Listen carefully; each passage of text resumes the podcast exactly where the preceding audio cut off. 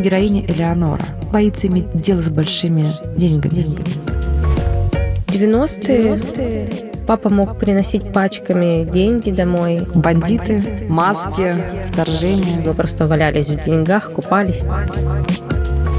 Помню момент, когда начали звонить, стучать в двери, и какая-то суета, люди в масках. У меня такой ужас был, ступор. Бедные девочки. Если рядом кто-то знает о том, что у тебя есть деньги, за тобой придут, посадят. Все, что забыто, аукнется. Что-то из детства, да, что я начала что-то делать, получила доход, вот оно наказание. наказание.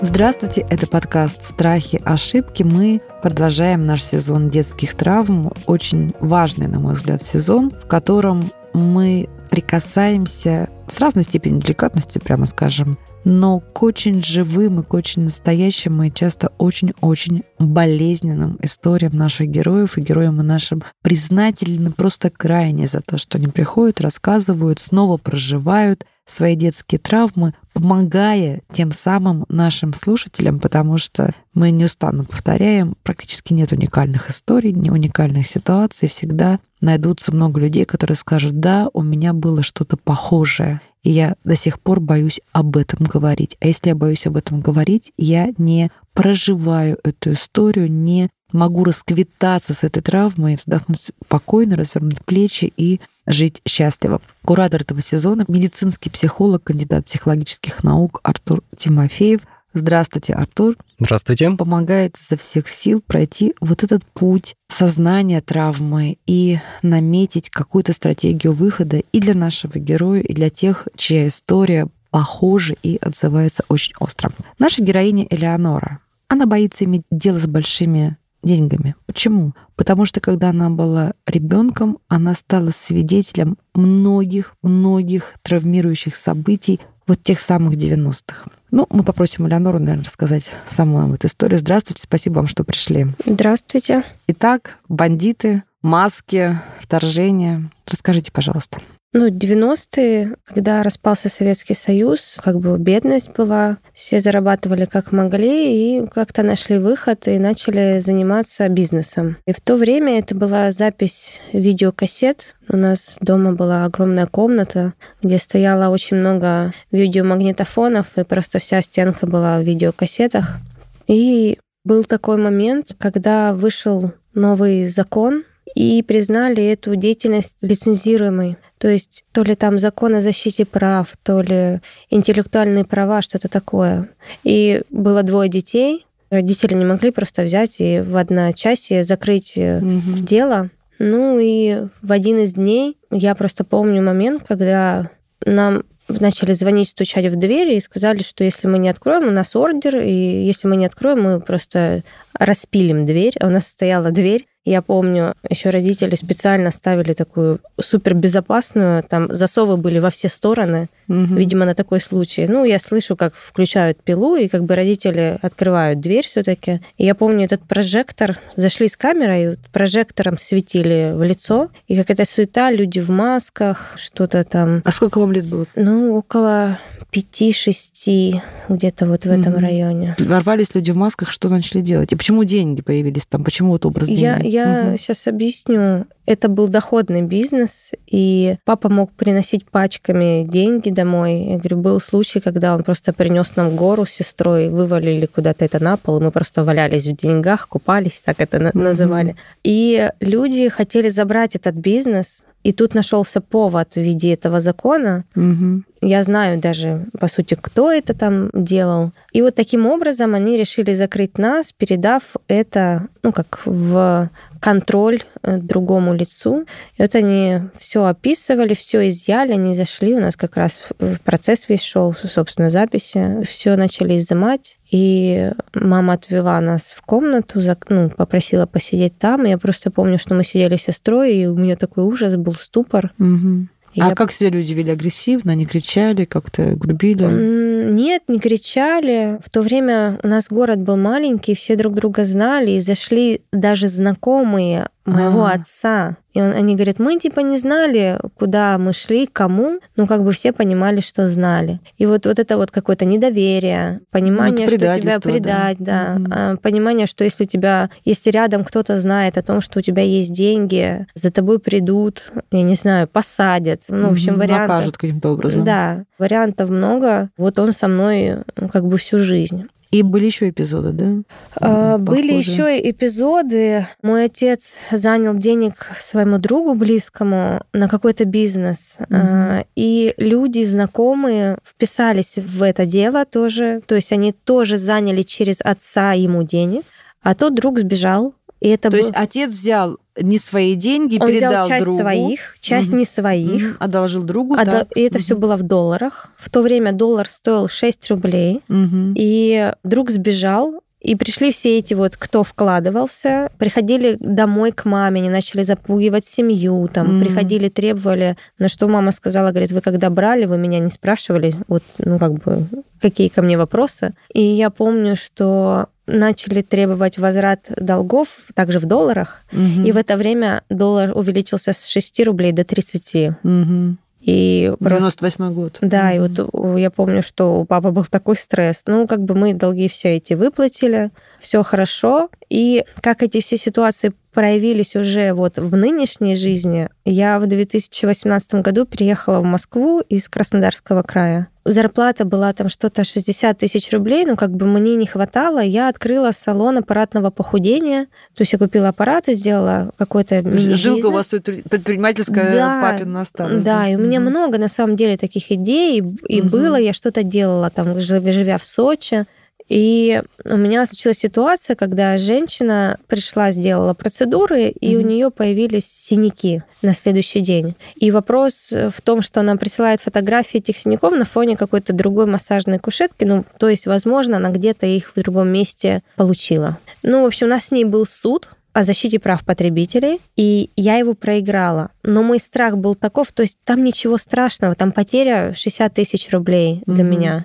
Но ужас мой от этого происходящего был такой, что я закрыла аппаратную студию. М. И приблизиться То сейчас... есть как будто бы у вас наложилось что-то из детства, да, что я начала что-то делать, получила доход, вот оно наказание. ну И если да, я сделаю еще один шаг, то меня вообще посадят. будет что-то еще более Да. страшное. Мгм. Я сейчас рассказываю, у меня аж слезы накатывают. Мгм. Бедная девочка. Ну, Мгм.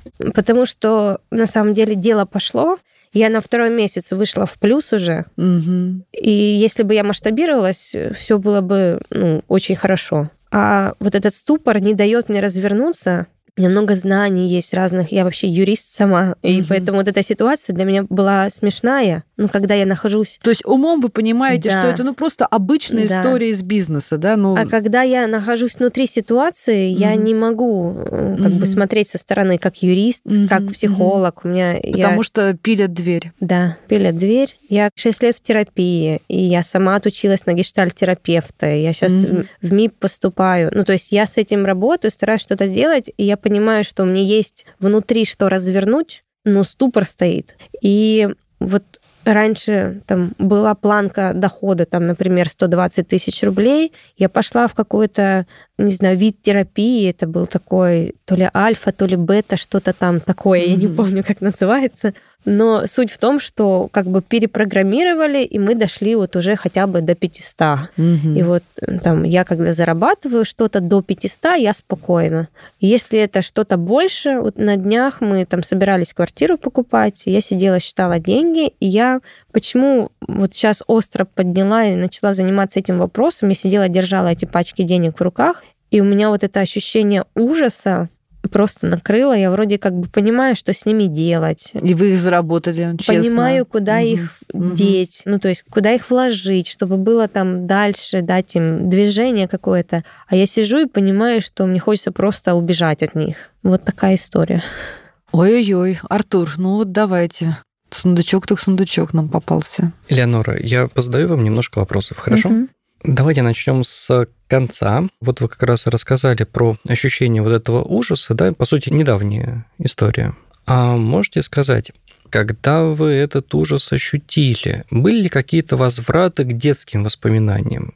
Или это ощущение без возврата к воспоминаниям, только ощущение, но уже без воспоминаний? Я и вспомнила как раз в этот момент эти истории. А, тогда это был полный возврат. Да, угу. я сидела и понимала, что вот они пачки денег, что как будто я вот как типа купаться сейчас могу в них а я, ну, мне хочется забежать. Ну, то есть, по сути, механизм, пачка денег является триггером для того, чтобы вернуться в детские воспоминания и оттуда взять уже тот самый детский страх. Да, я помню. Сижу с этой пачкой и думаю, господи, что же сделать, чтобы нас не посадили?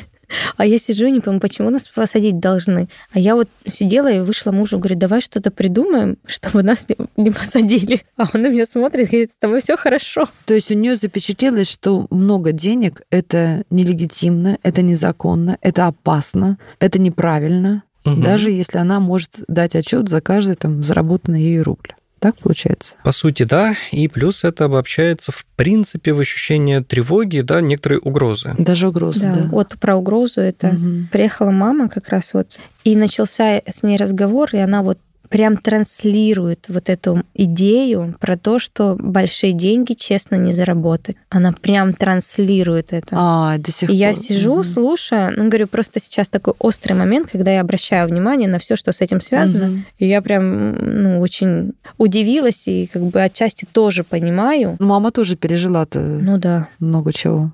Да. И можно предположить, да, что вот эта трансляция, она была и в детстве, ну, возможно, какими-то косвенными да, путями. Например, могла услышать Элеонора и сестра в разговоре родителей. Конечно. Что такое. И тогда это запечатлилось еще более ярко. Угу. Ну, даже сам факт того, что в какой-то момент деятельность родителей стала нелегальной, и они в какой-то период продолжали это делать, наверное, в семье была какая-то аура страха угу, того, угу, что мы тревоги. делаем что-то незаконное, угу. получая за это много денег, и что нас могут посадить. Наверное, как-то так было. Но я думаю, что, наверное, еще папа это заложил не очень здоровую почву, когда он... Я понимаю, почему 90-е, непонятная ситуация, непонятное будущее. И вот для него, когда он приносит деньги, да, и обсыпает этими деньгами маленьких дочек, это такая была ну, проявление такой самцовости, да, вот смотрите, я заработал, девчонки, вы меня будете лучше всех, да, всех защищу. Ну, понятно, почему это было сделано, но какие-то получились очень уж резкие качели, да. То есть девочкам передали какой-то восторг, да, вот вы там принцессы, вы в деньгах купаетесь, и тут же через некоторое время приходят вот этот вот страшные люди. И поэтому как раз деньги связались с вот этой угрозой. То есть деньги равно угроза. Как использовать страх во благо? Что же делать? Насколько я понимаю, Элеонора уже пыталась с этим что-то делать. Ну вот, это был единственный случай поднятия какого-то потолка, но вот глубже мы не залазили. Ну, то есть, по всей видимости, для того, чтобы решить эту проблему, необходимо убрать именно вот эти детские воспоминания, а не забыть их, а убрать ощущение А что значит угрозы. убрать, а не забыть? Многие люди, когда переживают какие-то подобные стрессовые, сильно стрессовые ситуации, они говорят, я бы хотел просто это забыть. Вот этого со мной просто не было. Угу. Вот не было и все. Как люди в черном. Машинка, джик, да, да, и да. ты ничего не помнишь. Чик, и все. Угу. И это абсолютно неправильная, абсолютно деструктивная позиция. Потому что забытый опыт, ну, по сути, не пережитый опыт. Все, что забыто, аукнется. Оно на самом деле не забыто, так устроено наше сознание, да, просто загнано в какие-то там уголки, а, уголки да, чертоги, памяти. да, и оттуда испускают токсины. Да, то есть, по сути, забыть мы можем не вспомнить, но не забыть. То есть информация никуда не денется из психики. Реакция будет в любом случае. Да. А вот доступ к воспоминаниям может быть утрачен. То есть воспоминаний нет, там чистый лист, не было ничего. А сам, например, страх денег, ну, в случае Элеоноры, да, он останется. То есть, поэтому стратегия забыть, да, стратегия абсолютно неправильная. Какая правильная? Правильная стратегия – это то, что часто называют переработкой воспоминаний или там переработкой ощущений. То есть, когда тот детский опыт, который был получен, он лишается эмоционального отклика. То есть страх, ощущение угрозы, по сути, сначала снижается, снижается, снижается, а потом просто разрывается связь между, в случае Фактом Элеоноры, деньгами, Мгм. да, и эмоцией. Ну, то есть, по сути, страх был не из-за денег, а из-за действий людей в масках. Ну, то есть, деньги не являются сами по себе причиной прихода людей в масок. Сами по себе деньги не являются угрозой. Угрозой является действие, например, других людей. Там угрозой является, ну, например, там выход за рамки там, законодательства, ну, допустим. И тогда в голове у Леоноры будет концепция, так, я деньги заработал законным путем, законным, все, я в безопасности, могу зарабатывать хоть миллиарды. То есть э, разрывается связь, сцепка между деньги, угроза, и эта сцепка, она, ну, или все полностью рвется, или, например, перекидывается на какой-то более рациональный источник страха. Но там же было не просто, вот, понимаете, деньги. Там же было, смотрите, целый букет. И пришли знакомые люди, которые оказались предателями, да. И дверь тебя не защищает вообще от каких-то... Вот как, как, Конечно. как бы ты свое жилье не защищал, все равно тебе придется ее открыть, когда придут сильные люди. Ну и прочие вещи. У нее это как раз ведь Конечно. Но это деньги только сопутствующие такой, вещи. мне кажется, очевидный повод. На самом деле я Мгм. сейчас слушала и пыталась примерить все это на себя. И вот э, на фразе «деньги не являются там причиной прихода» у меня сначала такой протест был, а потом, когда что действия других людей являются, я поняла, что вот как раз, как раз вот эти вот друзья, так называемые, вот если я буду меньше рассказывать вокруг, что у меня есть и как, то, наверное, мне будет безопаснее. Но с другой стороны, ну, мне нравится хвастаться, я не знаю. Мне хочется как-то иметь, иметь это открыто, получать от этого удовольствие. А тут такой вот затык получается. Но он более все равно рационален и более мне дает возможность хотя бы прийти к тому, что я хочу. То есть, по сути, работать, если брать стратегию психолога, придется как раз с деньгами, несмотря на то, что они могут не являться, ну, скажем так, основным источником. Основной источник это чувство как раз незащищенности, небезопасности, незащищенности перед внешними угрозами. Ну, условно, я достаточно слабая, и даже родители меня не могут защитить от угрозы. Да, вот к нам пришли в наш дом, в нашу крепость просто вломились э, и ее там разграбили. Что могло быть со мной, да все что угодно, да, там фантазия в помощь. Что могло быть с родителями, да все что угодно, фантазия в помощь. И вот это вот ощущение незащищенности Общая небезопасность. родители не вообще. защитили. Мгм. А я слишком маленькая, слишком слабая, чтобы хоть, если даже родители не защитили, чтобы хоть что-то противопоставить. И вот это ощущение внешней угрозы и собственной слабости, как уже много раз говорилось, это является некоторым ядром. Но чтобы к этому ядру пройти, приходится брать какие-то зацепки, за что сознание зацепилось. Прежде всего, это как раз деньги. Не зря важный момент. Не зря же, что Элеонора, когда рассказывала про возникновение этого страха, именно пачка денег в руках стала триггером Мгм. для того, чтобы забросить в воспоминания о детском возрасте. Да? Вот это прямой триггер, прямой мост, то, что называется аффективный мост. Деньги связаны с определенными эмоциями. Когда эти эмоции испытывались? Вот тогда. И сразу пришли эти самые воспоминания. То есть, когда предмет и события связаны аффектом, то есть эмоцией. И получается вот такой вот эффективный, аффективный, да, эмоциональный мостик. Деньги в руках, ситуация в детстве, чувство незащищенности и чувство угрозы от денег. Давайте наметим стратегию. Скорее всего, имеет смысл сразу, без большой подготовки вокруг да около идти в самые-самые-самые детские воспоминания и брать самые яркие ситуации, про которые Элеонора помнит, и работать именно с ними. То есть не с теми переживаниями, которые есть прямо сейчас, а с теми переживаниями, которые родились тогда. Потому что те переживания, которые есть сейчас, они глубоко вторичны. То есть мы подрезаем корни, да, и тогда завянут и какие-то тревоги, которые сформировались в взрослом возрасте. Когда мы работаем с психотравмами, да, работа на актуальную ситуацию, то есть то, что происходит э, сейчас, непосредственно в настоящем, а это только лишь формирование некоторой комфортной зоны ресурса, что я могу опираться на себя, я могу быть достаточно там, функциональным, я могу там, работать, э, учиться, встречаться, быть социальным,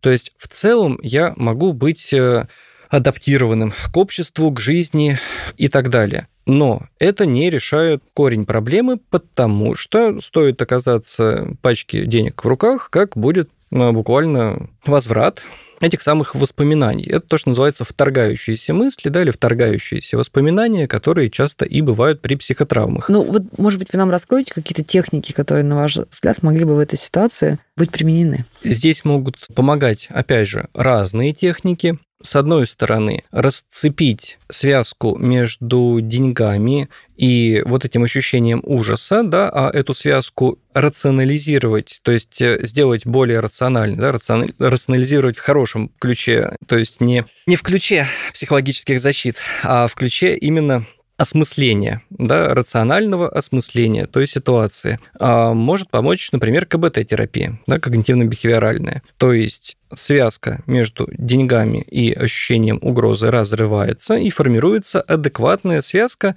которая отражает реальность. Тем не менее, здесь возникает много трудностей с тем, а что делать с самими эмоциями и с самими неясными ощущениями. Потому что даже тогда, когда человек все понимает, ну да, на, рациональном уровне деньги, да, не, точно не угроза, опасность исходит не от денег, а ощущения все равно неприятные. И что с ними делать? И вот тут уже мы говорим про техники, которые работают в большей степени с подсознанием и в большей степени с вот этими эмоциональными реакциями. Зачастую это могут быть техники из телесно-ориентированной психотерапии, то есть это работа с телесными реакциями и телесными переживаниями, то есть теми переживаниями, которые на уровне тела проявляются. Ну, например, вот пачка денег в руках, она точно запускает некоторый спектр и телесных реакций тоже. А может быть, нам Элеонора попробует описать? Ступор, что... ступор, да. Ужас – это ступор. А, вот, а замирание. Замирание. замирание. Вот на уровне тела можете объяснить, что было? Да? То есть там сердцебиение вот. как-то, вот, онемение какое-то, что ну, было? Попробуйте вот описать, как сможете. В районе груди повышается какое-то возбуждение, угу. оцепенение в руках, горячие руки потеют они, ты потеешь, закипает голова. И немножко такое становится сознание не очень... Не, ну, вообще не, не, как будто земля из-под ног уходит. Угу. Ну, по сути, почти описание физиолог... панической атаки. Да, физиологическая вот реакция абсолютно. Да. Угу. И вот как раз работа с этими телесными ощущениями и переживаниями тоже является крайне эффективной, потому что в этих ощущениях и телесных переживаниях как раз этот страх и закодирован, условно говоря. Вот один из путей. А второй путь, как докопаться до эмоций, это, например, работа через трансовые техники. Ну, например, то, что называется эриксонский гипноз. При этом я говорю про, скажем так, не противоречащие друг другу технологии. То есть использовать э, транс и телесную терапию можно совместно, да, это не противоречащие друг другу методы. А также хорошим методом является EMDR или ДПДГ, то есть это технология с движениями глаз. Много раз про это говорилось, не могу не упомянуть. Один из очень эффективных методов, который позволяет десенсибилизировать, то есть снизить эмоциональную чувствительность по отношению к тем или иным переживаниям. Ну, то есть обычно так это звучит, и EMDR-терапия. Ну, а здесь нужна, как вам кажется, помощь психиатра вот в этой ситуации, учитывая, что так вот остро все проходит у Леоноры? Или достаточно психотерапия? Из того, что было озвучено, скорее помощь психотерапевта достаточно, потому что мы не видим в описании расширение этого страха и фобии. Ну, то есть вот пачка денег в руках, да, она откинула назад, да, в детские воспоминания.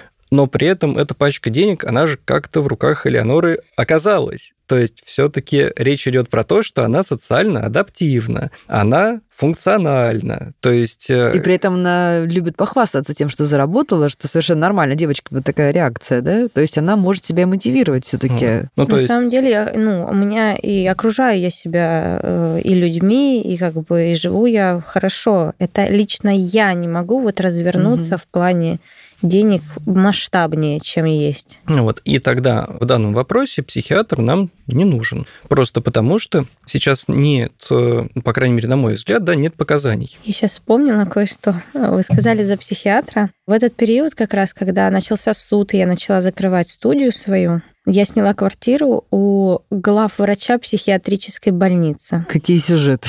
Да.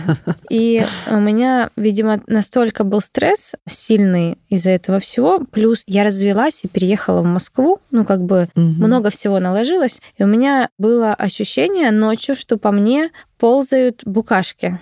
Я вот прям просыпалась в ужасе от того, что по мне кто-то ползает. Включала свет по ночам. Я позвонила вот моему арендодателю, говорю, так и так, у меня такая ситуация, говорю, можете меня посмотреть, принять? Я поехала к нему, он провел со мной беседу, сказал, все с тобой нормально, дал мне успокоительное, говорит, просто очень много стресса, очень много, ты, у тебя переезд в другой город, развод, тут вот эта вот студия и так далее.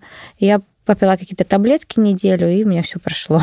Да, да, да, это вот как раз э, про то, что психика, она здоровая, не надо ее сейчас дополнительно медикаментами поддерживать. Вот э, из того, что сказано, психиатр повел себя да, максимально профессионально. Назначил препарат, который просто снизили тревогу ситуативно. Как только уровень стресса немножко понизился, все, вся симптоматика прошла тревожная. Ну вот, вот это вот телесная. Вот если бы она не прошла, вот тогда бы можно было говорить уже про полноценное лечение. Леонора, вы купили квартиру? Две. Ну, то есть вы смогли распорядиться деньгами, квартиры ваши, все честно, законно, никто не пришел, в дверь не вломился. ситуации продолжают происходить, вот эти забавные, они меня догоняют, видимо, хотят Мгм. что-то мне показать. И Одну квартиру я купила в Сочи, и в прошлом году я была беременная на седьмом, по-моему, месяце.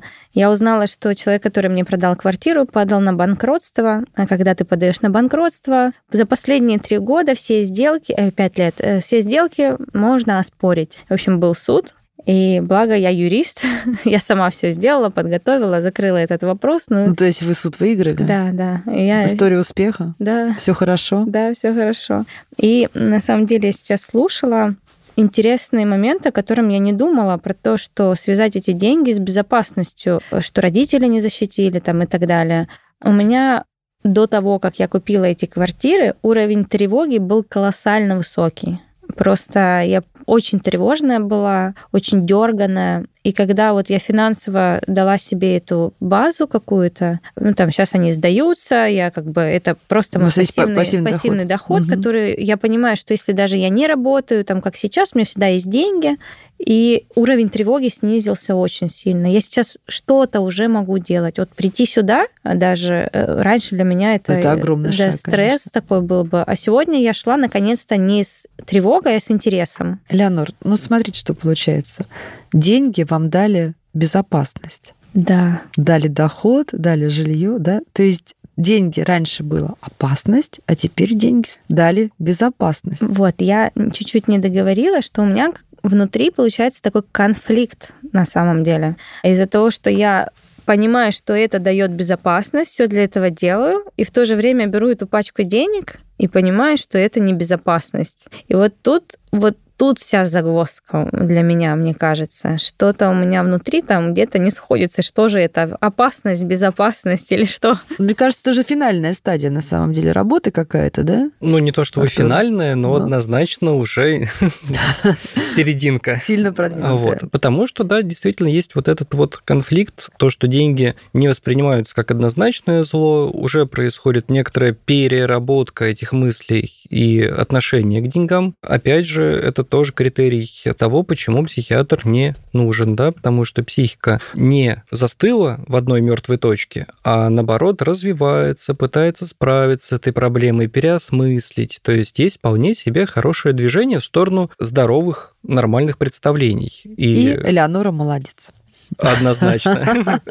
Ну что, спасибо вам огромное за эту историю. Привет 90-м, которые трактором и танком проехались по населению нашей страны. Пусть они никогда не возвращаются. Для тех, кто романтизирует 90-е годы, я хочу сказать, что слушайте такие истории. Да? 90-е годы — это страшное время. Пусть с нами никогда они больше не случатся. Но а история Элеоноры дает надежду, что она умом и трудом эту травму проработает себе на пользу. Спасибо вам огромное. Спасибо вам. Артур Тимофеев, медицинский психолог, кандидат психологических наук, помогал нам разобраться с этой историей. Подкаст «Страхи и ошибки», сезон детских травм. Подписывайтесь, приходите к нам. А меня зовут Наталья Лосева, я вам всегда рада. Подписывайтесь на подкаст на сайте ria.ru в приложениях подкаст с Web Store и Google Play. Комментируйте и делитесь с друзьями.